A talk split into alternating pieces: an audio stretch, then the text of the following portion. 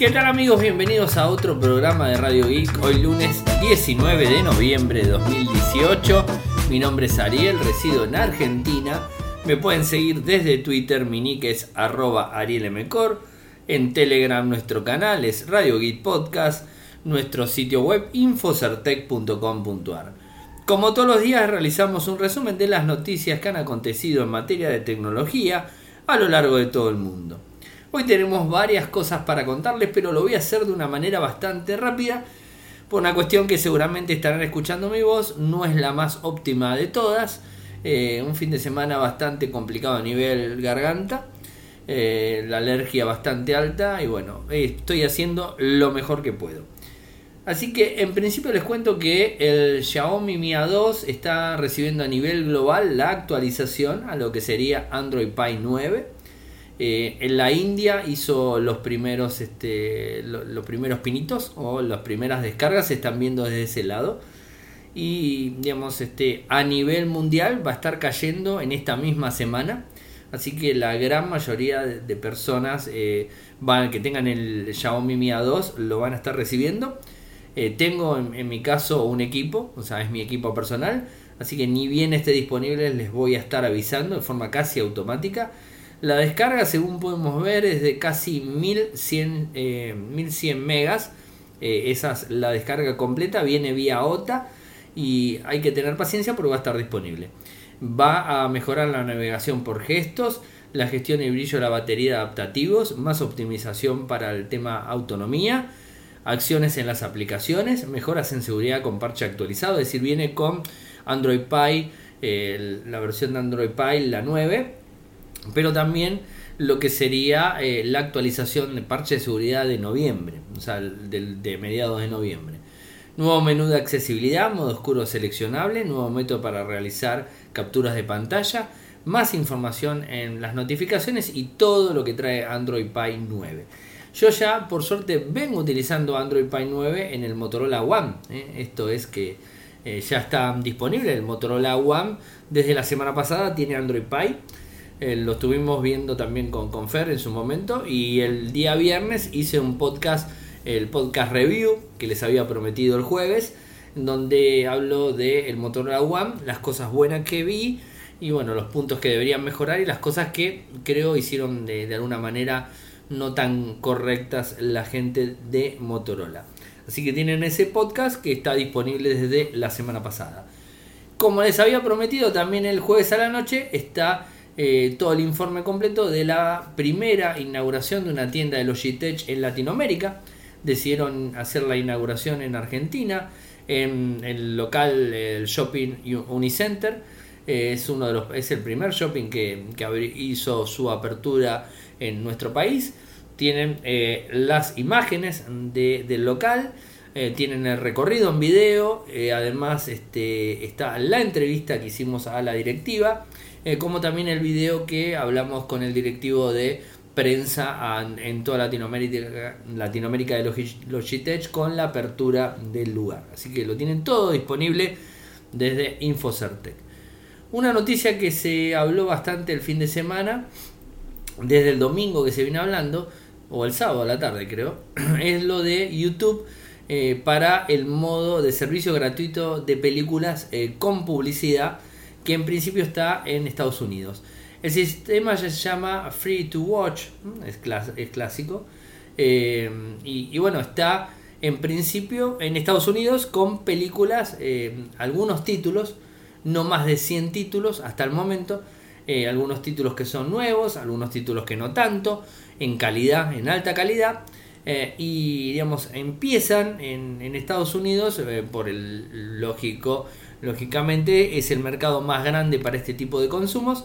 y quieren hacer algo similar a lo que tiene Spotify. Nos están copiando de alguna manera el, el servicio de Spotify en streaming para la versión gratuita, en donde tenés la posibilidad de escuchar música con, este, con eh, lo que sería publicidad y si no pagando te eliminas la publicidad y la puedes cargar. Bueno, esto sería algo similar y digamos este estarían pensando en avanzar hacia otras partes del mundo, ¿no? Esto es lógico. El director de producto de YouTube, Rodit eh, Dagwan, explicó al sitio Adash vimos una oportunidad basada en la demanda de los usuarios, yendo más allá de ofrecer eh, solo contenido de pago. Así que bueno, estaremos atentos y contándoles en los países que se va lanzando em, de forma gradual, ¿no? Obviamente va a estar en otros lugares del mundo. Después algo interesante, más que nada para los padres que escuchan Radio Geek y quieren estar a tono con sus hijos y saber cómo cuidar a, los mismos de internet, ¿no? Eh, esto la gente de SET Latinoamérica, el martes 20, o sea mañana, 16 horas Argentina, 16 horas Argentina, eh, Colombia y Perú 14, México 13. Eh, pueden ingresar a, este, a este seminario gratuito, o sea, es totalmente gratuito. El enlace se los pongo, mañana igualmente se los voy a repetir, en el transcurso de la mañana se los voy a estar repitiendo para que se puedan este, inscribir sin problemas. El, digamos, el seminario lo hacen desde digipadres.com, como les dije, y los temas que van a tratar son durante el seminario qué implica la privacidad en la web, qué es el roaming y cómo prevenirlo, y qué es el control parental y para qué sirve. Apple redujo la producción de los nuevos iPhone XS y XS Max, además del XR. ¿Se acuerdan que ya les había hablado de el XR que según el Wall Street Journal había dicho de que iban a reducir la, eh, la producción de los equipos porque no se estaba vendiendo tanto a pesar de que eran económicos y los usuarios iban directamente a comprar el iPhone 8 porque eran más baratos y les convenían más. Bueno, al parecer no solamente el equipo más económico del 2018 es el que tiene problemas, sino también el XS y el XS Max, en donde no se han especificado los números, pero se redujo el suministro de componentes de hardware pedidos a las empresas para poder llevar adelante la producción. Del XR, donde se tenía en cuenta, o previsto mejor dicho, vender 70 millones de unidades hasta febrero, y la producción se habría bajado hasta un tercio. Se habla que la producción de los otros modelos va a ser algo similar. Así que al parecer Apple no está vendiendo lo que vendía en su momento y seguramente lo que va a terminar de suceder en el tiempo, imaginar en el 2019, de pasar a de estar en segundo lugar como estuvo a principio del 2018 y todo el 2017 en segundo lugar detrás de Samsung, seguramente en el 2019 podría llegar a pasar a estar en un cuarto lugar no sobrepasado por Huawei porque ya lo ha sobrepasado, sino sobrepasado por otras marcas que vienen avanzando muy fuertemente a lo largo de todo el mundo en las ventas. Hoy van a escuchar un programa bastante cortado, me está costando muchísimo, lleva como la tercera vez que corto y arranco, lo quiero terminar lo más rápido que pueda. Y una de las noticias calculo que es más, más importante es eh, en donde Instagram se pone eh, digamos este fuerte en cuanto a la eliminación de los likes falsos y no solamente de los likes falsos sino también de los seguidores falsos que tienen muchos eh, muchos usuarios de Instagram y que estos son muy utilizados por las agencias de prensa o las empresas en general para poder tomarlos como influencer, ¿no? Eh, recordemos que hay muchos sistemas para crear bots y que, por ejemplo, hagamos que un usuario pueda llegar a tener muchísimas personas que lo están siguiendo y es mentira. O que ese mismo usuario por, un, por una foto que subió, un video que subió, tenga muchos likes y que también es mentira. Entonces, este, lo que está creando y que de hecho hoy lo anunció en Instagram mediopress.com, le voy a pasar el enlace, lo que hoy anunció es esto, ¿no? O sea, que va a empezar a reducir los me gustas falsos y con esto va a bajar el contador de los seguidores y que están inflando cuentas falsas, ¿no? Entonces, ¿qué es lo que va a tomar? En principio cuando vea que haya un seguidor o varias cuentas que tengan eh, muchos mensajes o mucho, mucha interactividad y que no, no tenga eh, digamos este un seguimiento completo la misma cuenta que lo que va a hacer le va a mandar un mensaje diciéndole que tienen que cambiar la contraseña. Si es un bot por lo general la contraseña no la cambia entonces esa cuenta se va a caer. Es un poco la historia. Le cuento qué es lo que dice Instagram al respecto hemos creado herramientas de aprendizaje para identificar las cuentas que usan dichos servicios y eliminar la actividad falsa. Esto es lo que asegura directamente. Y después, En cuanto a la manera de, bloquearlo, Instagram va a pedir restaurar la contraseña, ya que hay muchas aplicaciones que eh, utilizan nombre, usuario y contraseña para funcionar. Esto no solo es un mal uso para la comunidad, sino que hace a las cuentas más inseguras. ¿no? Además, esto genera un determinado problema en la credibilidad de las cuentas, en la credibilidad de las personas que tienen realmente un usuario de verdad, que hay detrás de, esa cuenta una persona y que la utiliza para trabajar o lo que sea, y después terminan eh, infladas artificialmente, y de esa manera, ¿quién se beneficia? Se benefician las agencias de publicidad eh, que utilizan esos números, aunque sepan que es mentira y que están completamente inflados, lo utilizan para poder venderle a las empresas que ellos, este, eh, con las empresas que ellos trabajan, para venderle determinados servicios. Esto la verdad que es un muy buen paso que desde Radio Geek y desde Infocertec aplaudimos mucho. Venimos hablando bastante de los eh, influencers, de los falsos influencers y de todo esto que conlleva eh, una, un, deterioro, un deterioro muy grande al, al periodismo profesional o a la gente que se dedica a la comunicación de forma profesional, sin ser periodista, pero que sí se comunica, se, se trabaja de una forma profesional y que lo hace como medio de vida, en donde hay cuentas que directamente están infladas y eh, solamente con un numerito que suban y que pasen de una determinada cantidad de usuarios que lo están siguiendo, de personas que lo están siguiendo, eso genera que pongan en descrédito todo el trabajo que pudo llegar a haber hecho un medio o un periodista independiente o lo que fuera. Estamos muy, eh, muy contentos por ver este tipo de acciones de este Instagram porque además de todo esto, eh, Instagram hoy día es una de las redes sociales que más utilizan los influencers, eh, no solamente los influencers eh, que es mentira, que son influencers, sino que están comprando bots, que están comprando usuarios, sino los influencers que realmente trabajan de eso y hacen contenido, generan contenido y de alguna manera es algo legal, ¿no? O sea, a ver, esto es legal 100% siempre y cuando sea este, en, un, en un orden lógico. Si de repente por comprar, por comprar bots y comprar eh, sistemas que te estén siguiendo genera eh, un rédito económico y digamos pone a todos los demás que están trabajando de forma consciente para eh, hacer que su cuenta vaya creciendo de forma paulatina y real, eh, digamos, es, es, una competencia totalmente, no es una competencia legal en sí, o sea, no es una competencia eh, que, que, sea este, óptima para cualquiera y en definitiva termina complicando la situación. Y además pensemos también otro lado, que a Facebook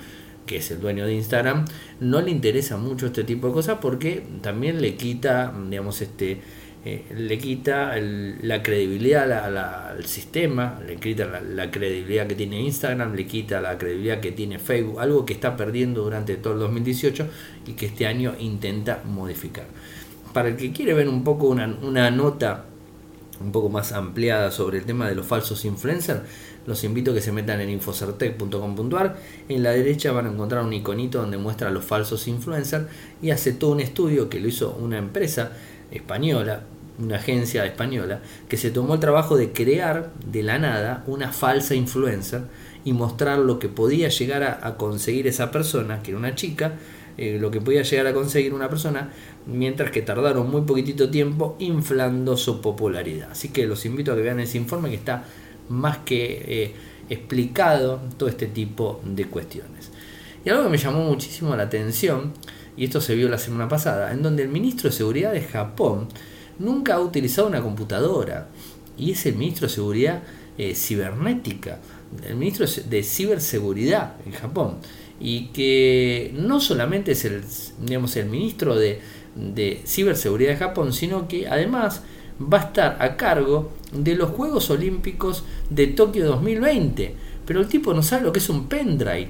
En una conferencia de prensa le preguntaron los periodistas eh, cuál era su forma de pensar en relación a lo que sería eh, si se debería permitir o no el uso de memorias USB. Eh, y al parecer no lo entendió y su respuesta fue no conozco, no conozco los detalles en totalidad.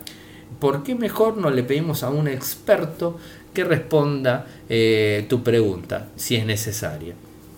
Me asombra directamente ¿no? que estamos hablando del primer mundo, Japón, y que tengan un tipo que no tenga ni idea cómo manejar una computadora. Y él lo dice con orgullo. ¿eh?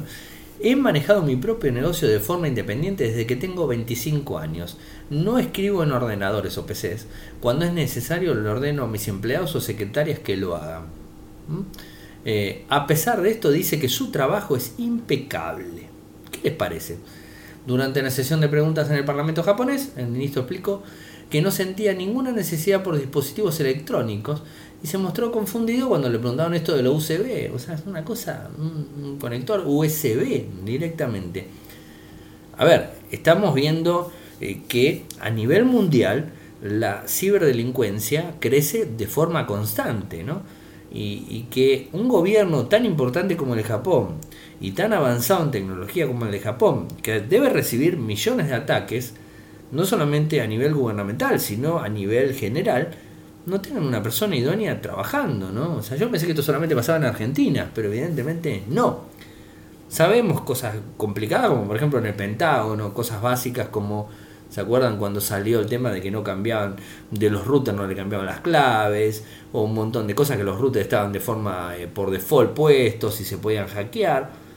Pero bueno, era el Pentágono. ¿no? Ahora, si hablamos de la cabeza del que tiene que manejar la ciberseguridad de un país completo, la verdad que está bastante complicado. Me imagino que debe tener asesores muy buenos, ¿no? O sea, y el tipo lo único que debe saber es llamar por teléfono a todo el mundo. Che, ¿y el pendrive para qué sirve? Ah, espérame que lo llamo Juancito. Listo, lo llamo Juancito. ¿Y un pendrive lo puedo poner en la computadora? ¿Se puede poner? ¿Le puedo decir que sí al Ministerio, no sé, de Agricultura? ¿Le puedo decir que pueden usar pendrive? Entonces, bueno, sí, aguanta, listo, lo llama. Y así maneja todo. Esto refuerza de alguna manera la teoría, que no hay que saber tanto, sino tener los contactos necesarios para poder trabajar, ¿no? Pero este me parece que se fue de tema. Eh, no es eh, una cosa que, digamos, tiene que tener una noción básica, no tiene nociones básicas, ¿no? Perdón, pero me, enrollo con este tema, pero me, me dio mucha gracia escuchar esto eh, y no entiendo cómo lo pueden mantener ahí, cómo, cómo pueden mantenerlo en el puesto. La verdad que no, no tengo ni idea. Pero cosas que pasan en este mundo tan loco. Parece que Huawei podría estar presentando en el mobile el año próximo el smartphone plegable que además tendría 5G. Esto, bueno, lo han, eh, se, informó eh, en un comunicado. mañana igualmente lo voy a publicar en Infocertec y se hizo en el Día de la Innovación Anual de Huawei el pasado 7 de noviembre de 2018 en Roma, durante una entrevista con un medio, eh, uno de los este, responsables del grupo de consumidores de Huawei, del grupo de negocios de consumidores de Huawei eh, para Europa, eh, habló diciendo de que estaban invirtiendo muchísimo en tecnología de baterías, de fotografía, y dejó por ahí dando vueltas el tema de eh, lo que tiene que ver el 5G el año próximo. Y no solamente eso, sino también dijo que están trabajando, también por ahí medio por abajo, dijo que están trabajando en un teléfono plegable de eh, Huawei. Así que seguramente el año próximo estaremos viendo no solamente el de Samsung, sino también estaríamos viendo el modelo de Huawei. O sea, esto va a ser en el Mobile World Congress de Barcelona. Eh, como les decía recién, lo de Instagram está buenísimo, ¿no? porque empiezan eh, a, afinar la puntería en estas cuestiones relacionadas a el tema de la credibilidad del servicio. ¿no? Pero parece ser que en Facebook hay una guerra muy grande internamente, a pesar de que hacia afuera no existe esa guerra, o por lo menos los portavoces no lo dicen, y parece que Mark Zuckerberg eh, quiere actuar de forma decisiva y esto lo afirma la gente nuevamente del Wall Street Journal, donde eh, al parecer mm, Facebook fue muy golpeada. Arrancamos por lo de Cambridge Analytica, seguimos eh, por los problemas de privacidad, seguimos por los problemas de seguridad, seguimos por el tema de haberse presentado en el Congreso de Estados Unidos, eh, después con la contratación de esta empresa, el contrato a Decliners, esta agencia de comunicaciones, ¿no? que trabaja con los republicanos, ¿no? para tratar de tirar por abajo eh, la imagen de Apple y de Google. O sea, realmente es un, un tema bastante, bastante complicado el que está eh, digamos, este, transitando la gente de Facebook en sí. Quieren avanzar más rápidamente. Parece ser que Zuckerberg eh, quiere volver al mantra eh, utilizado en los primeros años de Facebook. Avanzar rápidamente, intentando digamos, este, comerse todo y, tapando la vorágine de escándalos que ha tenido en este último año, el más, fuerte. ¿Se acuerdan cuando Zuckerberg hace cuatro años en el eh, dijo que su meta era estudiar mandarín todos los días y leer 25 libros al año. Bueno, parece que ahora su meta es guerra interna de Facebook y girar completamente en 180 grados, eh, sí, 180 grados, para intentar revertir la situación en la que se encuentran hoy por hoy, ¿no? Y bueno, eso es lo que está haciendo. También eh, parece que está bastante enojada con, con su segundo al jefe, eh, se sunda al mando, disculpen, está enojado un poco y le echa bastante la culpa a esta persona de lo que está sucediendo por no haber este, actuado en consecuencia, ¿no? Eh, así que bueno, estaremos atentos a ver qué sucede. Igualmente, estos son noticias a puertas internas, o sea, no es algo que esté confirmado al 100%. Bueno, vamos bastante bien. Nos vamos a la columna de Seba Basi y vuelvo con dos temitas más desde Radio I. No se me vayan. Hola, acá Sebastián Bassi de Silicon Valley para Infocertec y Radio Geek de Rico Orgatelli, hoy 19 de noviembre de 2018. Bueno, empiezo con primero con una noticia científica porque es algo muy importante que ocurrió el viernes, un día que no hubo programa y si bien no es específicamente tecnología, sí es eh, afecta la tecnología eh, y fue afectada por la tecnología, así que parece que vale la pena nombrarlo. Además, porque en los medios científicos y tecnológicos no siempre la noticia fue mm, dada de manera correcta. Yo diría que en la mayoría de los casos no, en algunos sí. Em, se trata de el día, em, como les decía, el, viernes se hizo una votación, una comisión eh, científica para terminar con el sistema de medidas eh, anterior que teníamos desde fines de 1800, donde se eh, teníamos unas medidas fundamentales como el metro, el kilo y otras, eh, el voltio em, o el kilowatt, eh, donde se podía, mm, digamos, estaban basados en aparatos físicos, ¿no? que sobre los cuales se tomaban las mediciones o se usaban como base. Por ejemplo, el kilo era una, mm, una pesa Em, hecho de una aleación con iridio, donde em, se había determinado que eso era el kilo y em, después cada algunos años se van haciendo copias que se mandan a los institutos digamos de pesos y medidas de cada país para que a su vez hagan copias para los lugares donde necesiten calibrar los pesos Em, lo cual eso funcionaba bien, pero el problema que tenía, o sea, funcionaba bien dentro de ciertos límites, pero para las mediciones de precisión, a medida que fue avanzando la tecnología, se fue descubriendo que, em, bueno, había mm, errores, digamos, se pueden hacer máquinas muy precisas y todo esto de copiar, ¿no? Em, el, el modelo, ya sea el del metro o el del kilo, hacía que, bueno, una, siempre una copia produce errores, por eso son infinitesimales, son una cosa que es muy difícil darse cuenta, pero bueno, los eh, nuevos instrumentos eh, sí, realmente detectan esto y bueno, era para problema. Eh, por ahí, esto originalmente como se hizo piensen en 1800 fue para que el comercio internacional tenga una guía de pesos que puede usarse para, bueno, comerciar sin problemas. Si me vendiste tantas toneladas y las toneladas tiene que pesar esto.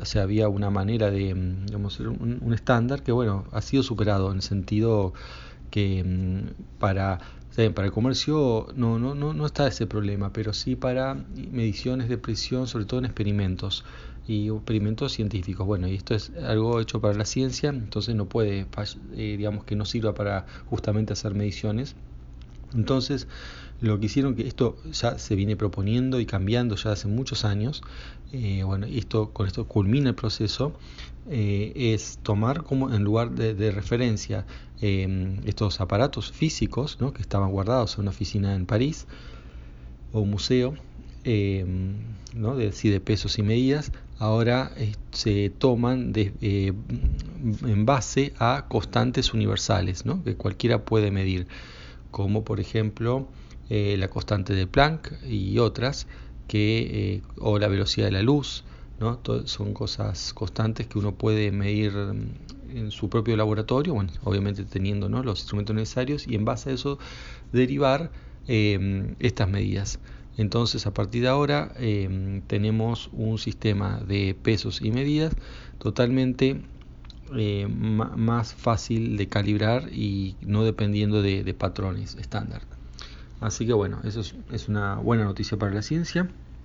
Y bueno, así que ahora sí, vamos a las cosas de, que, hablamos de acá, relacionadas con Silicon Valley y alrededores. Empezamos por los incendios en California, ¿no? Que bueno, ya se cobraron más de 70 muertos, hay, dicen como mil desaparecidos, en realidad los desaparecidos no son desaparecidos, sino gente que no ha podido ser contactada, de los cuales algunos deben estar muertos, pero la mayoría en realidad es gente que eh, no ha llamado a, otras personas y ellos han hecho la denuncia y no los pueden ubicar. No, no, no, es que van a haber como mil muertos cuando esto, cuando esto se termine.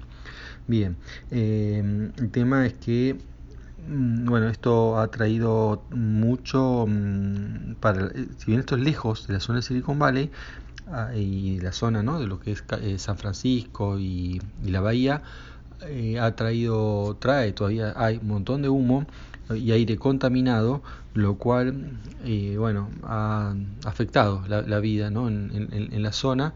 Eh, llegó momentos de más de 250 partes por millón ¿no? de partículas, que es más que mm, no saludable. O sea, ya es casi, es tóxico si uno respira sin ninguna máscara, sin nada, y si, sobre todo si está mucho tiempo afuera. Y esto ha repercutido en Amazon, ya no, eh, bueno, durante el fin de semana se vio afectado, a partir del viernes, eh, se ha afectado el envío de paquetes, ¿no? Sistema Prime que mandan en 48 horas, bueno, no, no, no han podido cumplir, eh, bueno, lo cual es lógico, ¿no? Por la salud de los trabajadores. También, por ejemplo, los autos de, de Geek, ¿no? que uno, esa, aplicación que uno saca con el celular, reserva los autos, eh, estos autos son mantenidos por gente que va a, la calle donde están los autos para ponerle nafta y limpiarlos y eso, bueno, tampoco han podido hacer el mantenimiento. O sea, realmente bastante disruptivo, ¿no? Todo, todo esto. Eh, bueno, ahora otro tema, ya que estamos... Ah, perdón. Y sobre esto, bueno, otra cosa también importante son em, los orígenes de todo este fuego. Eh, todo apunta a la empresa de electricidad llamada PG&E o PGE, que eh, bueno, ellos mismos han reportado que fallas en, en la estación en justo minutos antes donde se declaró el fuego. O sea, puede explotar un transformador o algo todavía, la verdad no se sabe, pero bueno, todo indica que puede ser así.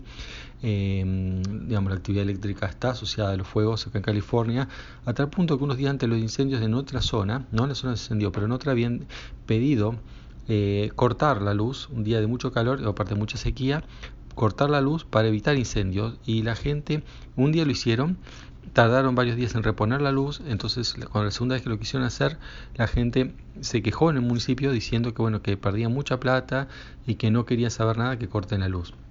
Bueno, y ahora están los incendios provocados probablemente por PGE. También fue en otra zona, pero probablemente el mecanismo, eh, bueno, que haya, una relación, ¿no? Este, pues justo los focos de incendio no solo empiezan, no están las, eh, los transformadores y además siguen las líneas de alta tensión ¿no? de, esta empresa. Bien, eh, otro tema relacionado con, Prime es que mm, bueno, para los miembros de, Prime van a poder ver, si quieren, la opción de comprar entradas para la película Aquaman. Em, una semana antes que se estrene, va a haber un preestreno. Esto ya lo hicieron el año pasado con Shumanji. Em, ¿no? también más o menos para, para la, misma época, para fin de año. Em, bueno, estrenan una película y los miembros de Prime pueden verla antes, como un, beneficio más, ¿no?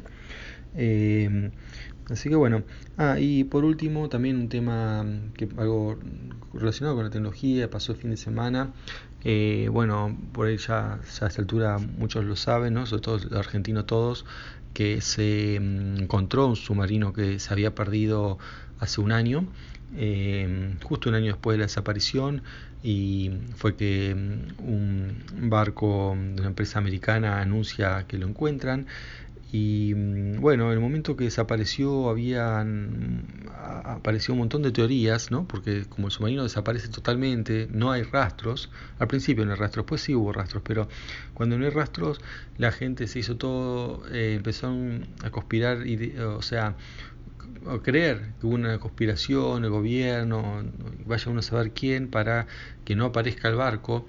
Y, mm, y bueno, se han hecho hipótesis fantásticas tipo Lost. Después, después un sistema de monitoreo de em, acciones, como decir, de ensayos nucleares, detectó la explosión en, una zona mm, donde se creía que podía haber estado el submarino y fue escuchado por dos estaciones, con lo cual pudieron triangular la posición. De hecho, no, apareció relativamente cerca de ahí eh, o sea, ya eso ya era una, evidencia, ¿no? Que el submarino había explotado, además había ya antes eh, dado partes que tenía problemas, digamos, desde el punto de vista racional uno ya sabía qué esperar, bueno, y ahora se han encontrado los restos en el fondo del mar, pero bueno, igual siguen las conspiraciones, eh, ¿no? diciendo que ya se sabía, que esperaron para anunciarlo, o que plantaron el submarino ahí, ¿no? O sea, digamos que las conspiraciones parece desafían toda explicación, toda lógica. El que quiera, el que quiera pensar eso, no hay evidencia que le pueden dar para que cambie de opinión. Así que bueno, y, esto que tiene que ver con tecnología, bueno, quería contarles que me enteré que gracias a Twitter es que esta empresa eh, se, se, contactó con el gobierno eh, Ocean, no me acuerdo el nombre, eh, fue la, empresa norteamericana que se contactó con, el, con la Armada Argentina, lo hizo a través de un mensaje de Twitter público que todavía está disponible y después obviamente se siguió en privado la conversación. Pero bueno, para mostrar que también Twitter puede usarse para de manera positiva, ¿no? porque yo realmente siempre acá estoy hablando de problemas que hay con Twitter. Bueno, hablemos una vez de algo que em, se resolvió. Eh, eh, relacionado con, con, Twitter. ¿no? Bueno, eso es todo por hoy. Eh, hasta la próxima. Chao. Muchas gracias Eva como siempre por eh, tu columna. También agradecer a la gente de linguar.com.ar por apoyarnos tanto tiempo. Y a ustedes que nos quieren apoyar, si es que lo quieren hacer, tienen dos maneras, desde PayPal y desde Patreon. En PayPal tienen que entrar a paypal.me barra arielmcor, paypal.me barra arielmcor Ahí van a encontrar un enlace, pueden poner, tienen un número cero, pueden poner un dólar, dos dólares, lo que ustedes quieran sin ningún tipo de problemas. Y desde Patreon es www.patreon.com barra radiogeek, www.patreon.com barra radiogeek. Ahí se pueden eh, sumar como mecenas de un dólar un euro, lo que quieran hacia adelante. Voy rápido, como les dije. Eh, hay un book que descubrieron en Instagram y que deja al descubierto millones de contraseñas. Esto es más que nada por una cuestión eh, que sucedió en la Unión Europea. ¿Se acuerdan? El 25 de mayo cuando se puso, eh, digamos, este, de forma efectiva la RGPD, esto que protege los datos de los usuarios de las personas, en donde una de las cosas que le pidieron a, Instagram, al parecer, era eh, poder descargar toda la información. ¿no? bueno, y que además el inconveniente es que ninguna persona que esté, no esté autorizada, que no sea dueña de la cuenta, pueda descargarlo. Bueno, al parecer, eh, cuando entrábamos y pedíamos la información desde Instagram en la página web, los datos que enviábamos hacia, hacia la web para hacer el requerimiento como contraseña y todo eso iba totalmente eh, descifrado. Al igual que el servidor que mantenía estas claves para poder hacer la descarga. Entonces, ¿qué sucede? Cualquiera que esté escuchando la red, un sniffer, podría estar tomando nuestras contraseñas. ¿no? Entonces, ¿qué es lo que hace Facebook eh, o Instagram ahora? Es enviarles a todas las personas que pudieron estar eh, con problemas de seguridad gracias a esto, más que nada en Europa, como les dije, les está enviando un mail donde les pide que cambien la contraseña y que no solamente cambien la contraseña, sino que utilicen un sistema de doble autenticación.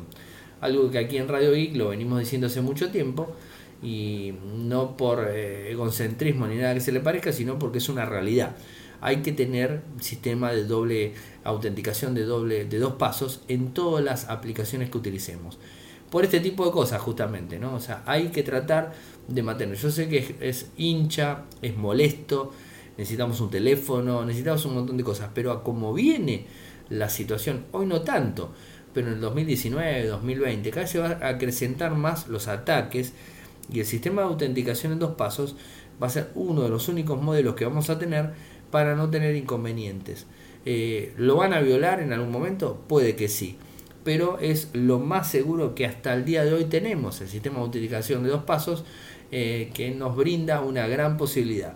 Y que de a poco las empresas lo están requiriendo. O sea que empiecen a, pensar en esa, en esa posibilidad de utilizar esto para poder sentirse más protegidos los datos y las cuentas que utilizan en Internet. Y como última noticia del día, les cuento que las criptomonedas están cayendo muchísimo. ¿Se acuerdan cuando el año pasado, en noviembre del año pasado, final de noviembre del año pasado, yo me acuerdo que hablaba en la radio, en MDZ, como hoy todos los lunes, eh, y, hablaba de los valores, estaba 18 mil pesos, 18 mil dólares, disculpen, el, la criptomoneda, el Bitcoin. ¿eh? Bueno, ha caído una barbaridad. Les voy a decir ahora exactamente cuánto está. Y este año es este, una caída trepitosa, ¿eh? o sea, es algo que está muy, muy por abajo. Hoy por hoy, el Bitcoin, ahora, en este mismo momento, un Bitcoin vale 4.996,40 dólares. ¿Se acuerdan cuánto llegó? Llegó a, a 16.000, 18.000 dólares. El que compró eh, Bitcoin en su momento a ese valor se debe querer darse la cabeza contra la pared terriblemente. Ethereum, otra de las más conocidas, 152,75 dólares. ¿no? Eh, la verdad, la caída de, las, de, las, monedas, las criptomonedas, ha sido muy, muy grande. Y en el último, en el último tiempo fue cuando más ha caído. Disculpen. De hecho, hoy a la mañana estaba en 5.300 y ahora lo tenemos a ese valor. O sea que esto, la verdad, está generando un problema bastante. Y no solamente esto, sino que en algunos países del mundo están empezando a vigilar a las personas que han comprado criptomonedas en su momento y las empezaron a, eh, a vender, ¿no? Y que ganaron mucho dinero cuando las empezaron a, ver, a vender. Y eso es un poco lo que hablamos muchas veces con eh, con Fer, me acuerdo que hemos hablado durante todo el 2018, sobre la burbuja de las criptomonedas. Sí, sí, evidentemente es una burbuja, porque ha subido tanto y ha caído tanto, es, es impresionante. 10 mil dólares abajo cayó. O sea, es demasiado. Tomando al Bitcoin como el más alto de todos, ¿no? Eh, así que bueno, es, un tema un tema bastante complicado. Y en España están en, la, gente de Hacienda está empezando a investigar. ¿eh? a 15.000 personas que han obtenido ganancias con las criptomonedas. Es decir, hasta el momento que la tenían no pasaba nada. Cuando la empezaron a vender y empezaron a hacer dinero vendiendo criptomonedas, esto hizo que también baje y ganaron mucho. Entonces, bueno, como, como eh, todo lo que es el traqueo de lo que puedes comprar, vender, eh, es, este, es difícil de detectarlo. El inconveniente pasa cuando vos lo haces cash. O sea, con, eh, o sea, lo haces en dólares o en euros, ¿no? O sea, cuando lo pasás a dólares y a euros. Eh, con un Bitcoin no te van a decir nada, pero cuando tenés unos cuantos, no digo muchos, porque sería mucho también pedir tener varios Bitcoin. Entonces, cuando tenés un determinado volumen de Bitcoin y los vendés, eso genera una. Lo vendés no que lo canjeás, que lo compras por otra criptomoneda, sino que lo, lo haces en cash, o sea, en, moneda corriente, ¿no? Cuando lo pasas a moneda corriente, esto hace saltar las alarmas, porque ahí ya sí entramos en, el, eh, en lo que sería eh, el, círculo clásico convencional bancario. Entonces ahí ya no tenés forma de, de, de seguir estando en el anonimato. Bueno, Ahí es cuando de repente Hacienda en España está empezando a investigar a 15.000 personas que han hecho estas transferencias en pesos. Así que bueno, es un poco lo que les quería comentar. Igual Seba ha hablado muchísimo de esto, sigue hablando de esto. Y lo importante, como Seba en su momento me acuerdo que decía, es eh, no hay que invertir todo su dinero, todos nuestros, nuestros este, ahorros en criptomonedas, sino un determinado porcentaje. Porque si vos invertís el 100% de tus ahorros en una criptomoneda y después pasa esto, por cada un Bitcoin, tomo Bitcoin porque es el más conocido, ¿no? Y el que más subió, el que más infló en su momento, en donde pagaste a un Bitcoin a 10 mil dólares, después te pusiste contento porque llegaron a 16 mil dólares y ahora lo tenés en menos de 5 mil y te agarras la cabeza porque perdiste el 50%, porque vos lo, lo compraste a 10 mil. Y si metiste todos tus ahorros en Bitcoin, y es un dolor de cabeza, porque perdiste el 50% de tus ahorros, es demasiada plata, ¿no? Y si ahora si salís a venderlo, para colmo, si estás en España y salís a venderlo porque no querés perder más, por miedo que baje a 2.000 o a 3.000 o no sé, te empieza a investigar Hacienda. Como eh, Hacienda es uno de los casos que se empiezan a conocer, pero de a poco van a irse conociendo a lo largo de todo el mundo, en todos los países en donde van a empezar a investigar. Va de vuelta, cuando lo convertís a, eh, a moneda eh, corriente, o sea, moneda corriente en el caso de, España a euro, ¿no? cuando lo convertís a euro. Si estás en Estados Unidos, cuando lo convertís en, en dólares. Si estás en Argentina, cuando lo convertís en dólares, pesos o lo que fuera. Entonces ahí es cuando eh, empieza a complicarse la situación. ¿no? O sea, no soy experto en esto, pero es algo bastante lógico. Si vos tenés una moneda de un determinado y lo pasás al peso convertible de tu país, bueno, ya entraste en el mercado normal y te pueden empezar a investigar. ¿Cómo conseguiste ese valor? O sea, está bien, vendiste un inmueble y pasaste todo ese valor del inmueble a, a Bitcoin, ¿no? ¿Cuánto tiro? No sé. 100 Bitcoin. Es un montón, no creo, pero no importa. 100 Bitcoin. Entonces, ¿qué pasa? Cuando lo vas a volver a poner a, euros, ¿no? En el caso de España, es como que eh, vas a tener que decir de dónde lo sacaste. Y bueno, está bien mi casa, que de herencia, la pasé a Bitcoin, me di cuenta que hice un mal negocio, me volví a euros. Entonces, de alguna manera quedas este cubierto porque no es algo negro, es algo en blanco. Pasaste un lado al otro, perdiste plata todavía y bueno, no va a pasar nada, calculo. Pero si de repente recibiste muchos, muchos Bitcoin en su momento y los tenías guardados, guardados, eh, por alguna actividad ilícita, como ha sucedido cuando piden normalmente que pagues por Bitcoin, ¿no? como, como se escucha muchas veces con el tema de todo lo que es el malware, todo lo que tiene que ver con el robo de información, todo lo que es el ransomware, todo eso que se pedía en Bitcoin o en criptomonedas. ¿Qué pasa cuando vos recibís esa plata y lo querés pasar a, tu moneda convertible local? Y bueno, ahí ya van a decir, ¿y dónde sacaste eso? Y si no tenés forma de justificarlo, ¿qué haces? O sea, ¿seguís en el mismo sistema y podés llegar a perder plata? O lo cambias a la moneda convertible de tu país y te, digamos, este, te arriesgas a que te sucedan estas cosas. Bueno, es un tema que en algún momento iba a saltar, iba a saltar y bueno, ahora está empezando a saltar esto. Bueno, cosas que, cosas que suceden en, un mundo tan raro, ¿no? Como que un como el ministro japonés, este que le digo, de ciberseguridad, no sepa y que no haya tocado nunca una computadora, ¿no? O sea, cosas tan raras como esa digamos, este ya, hoy día no nos podemos asombrar de absolutamente nada. Si un tipo tan importante en un país no tiene idea lo que es un pendrive USB, imagínense los que compraron Bitcoin, o sea, están totalmente... El que me escucha y perdió plata en Bitcoin, siéntase tranquilo que eh, si, si, un ministro de ciberseguridad en Japón no sabe nada de computadora, ustedes se pueden equivocar perfectamente en hacer una inversión que le salió mal tranquilamente. Están totalmente perdonados desde acá, desde Radio Geek, y, bueno, en forma de broma, ¿no? Lamentable porque perder dinero no es nada bueno. Pero bueno, creo que, que es lo que toca. Espero que les haya gustado el programa. Hice lo mejor posible con mi voz, como la escucharán. Inclusive ya estoy que no doy más, así que y me voy con, el cierre, un programa un poquito más corto, eh, mañana esperemos estar mejor de la voz para poder comentarle más cosas y hablar de más temas y quizás ampliar alguno que, los, pasé medio largo porque no, la voz no me lo daba y tenía miedo no poder terminar el programa. De hecho lo estoy terminando re tarde, ya estamos a martes, ¿eh? acá en Argentina a las 0.20, o sea, a las 12 y 20 del martes, o sea, ya me pasé de tiempo, no, no pude grabar, desde hace 3-4 horas que estoy intentando grabar y no puedo.